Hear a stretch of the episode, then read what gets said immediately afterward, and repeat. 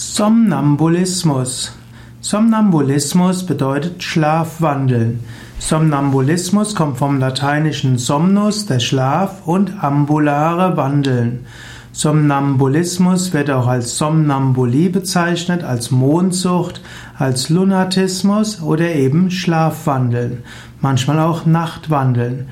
Das heißt, dass ein Schlafender ohne aufzuwachen das Bett verlässt umhergeht, teilweise auch Tätigkeiten verrichtet.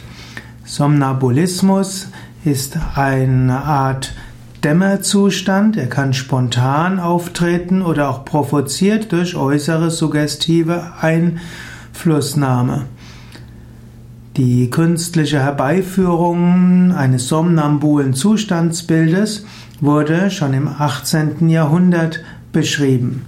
Und äh, insbesondere in der Schule von Franz Anton Messmer gab es verschiedene, die gesagt haben, dass man mit Somnambulismus verschiedene Krankheiten auch heilen kann. Somnambulismus wird auch bezeichnet als Trance. Somnambulismus ist ein veränderter Bewusstseinszustand, der das Wachbewusstsein ganz oder teilweise ausschließen bzw. herabsetzen kann. In diesem Sinne kann ist Somnambulismus eine Art Trance, wo Mensch ohne etwas zu wissen einiges tun kann und nachher zum Teil erstaunt ist, was er gemacht hat.